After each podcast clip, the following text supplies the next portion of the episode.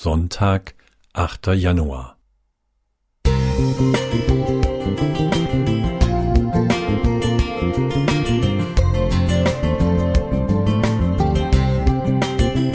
Ein kleiner Lichtblick für den Tag.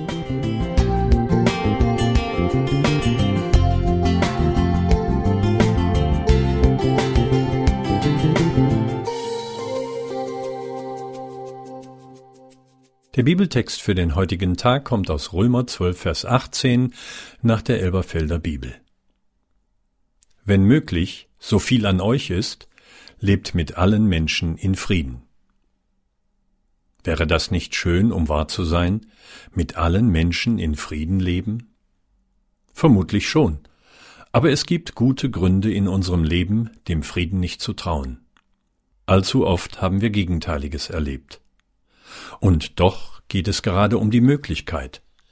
Wir können ihn ermöglichen, sollen dem nachstreben, was zum Frieden dient, so Römer 14, Vers 19.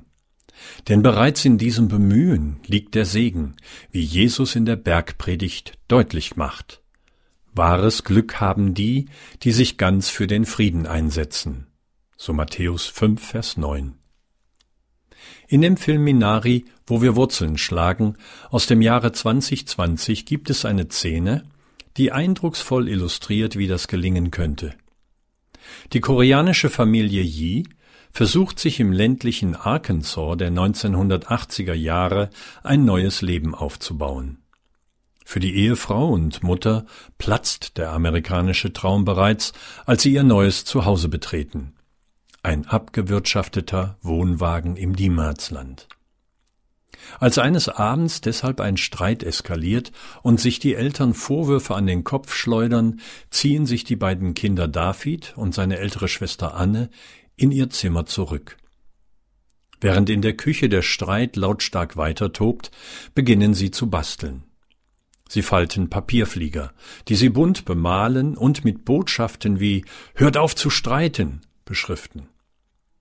Dann wagen sie sich vorsichtig an die Tür zur Küche und feuern aus sicherer Distanz ihre Friedensflieger auf die Eltern ab.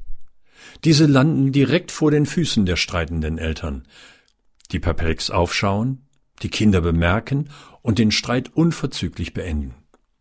Erst die Perspektive der Kinder bewirkt, dass die Eltern auf das große Ganze blicken.